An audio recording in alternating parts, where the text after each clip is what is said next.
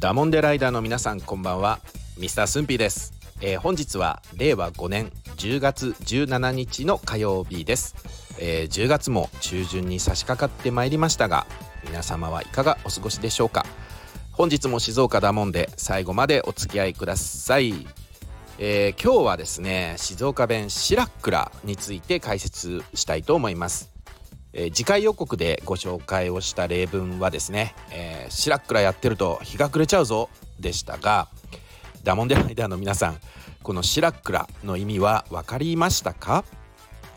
えー、まずいつものように標準語に直すとね「えー、シラックラやってると日が暮れちゃうぞ」ってのは、えー、ぐずぐずしていると日が暮れちゃうよですね。えー、つまり静岡弁「シラックラ」はですね標準語だとグズグズという意味です、えー、いわゆる一般的に言うのろまさんね、えー、のろまな人に指して使う言葉です、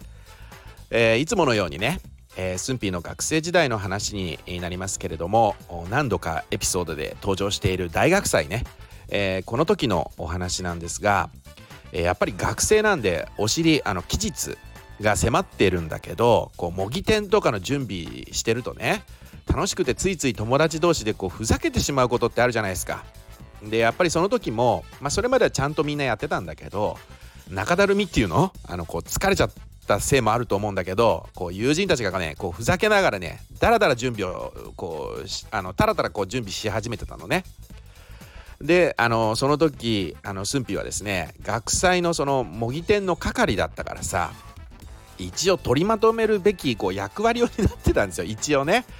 だからそのタラタラやっててやってるこの友人たちに向かってねちょっとちょっとちょっとちょっとそんなしらっくらやってると明日までに間に合わないじゃんかって言っちゃったんですよね。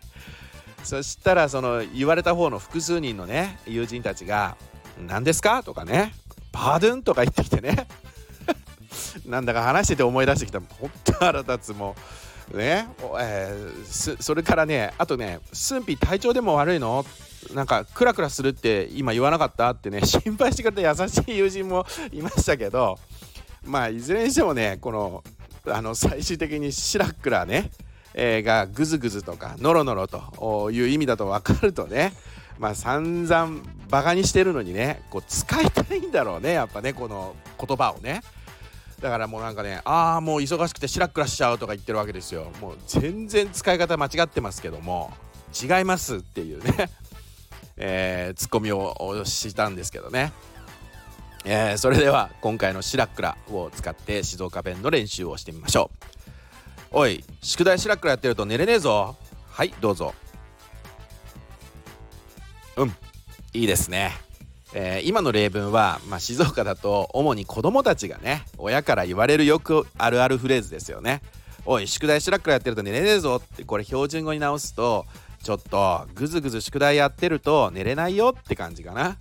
えー、繰り返しになりますが、えー、シラックラをね改めておさらいしますとぐずぐずとかノロノロといった意味です、えー、ぜひ今日からねダモンデライターの皆さんの日常会話に取り入れてみてください、えー、それではこの辺で次回予告に行きたいと思います、えー、次回は静岡弁こじっかりについて解説してみたいと思います。もうちょっとこじっかりしたファイルないかやって感じで使いますね。ぜひ他県のダモンデライダーの皆さんこんな意味かなって感じで気軽にコメントをお寄せください。静岡ダモンデ県民の皆さんはぜひヒントとなるコメントをお寄せいただけると嬉しいです。えー、ということで今回の内容が面白かった役に立ったぜという方はぜひいいねそしてこのチャンネルをまだフォローされていない方はぜひフォローしていただけると嬉しいです、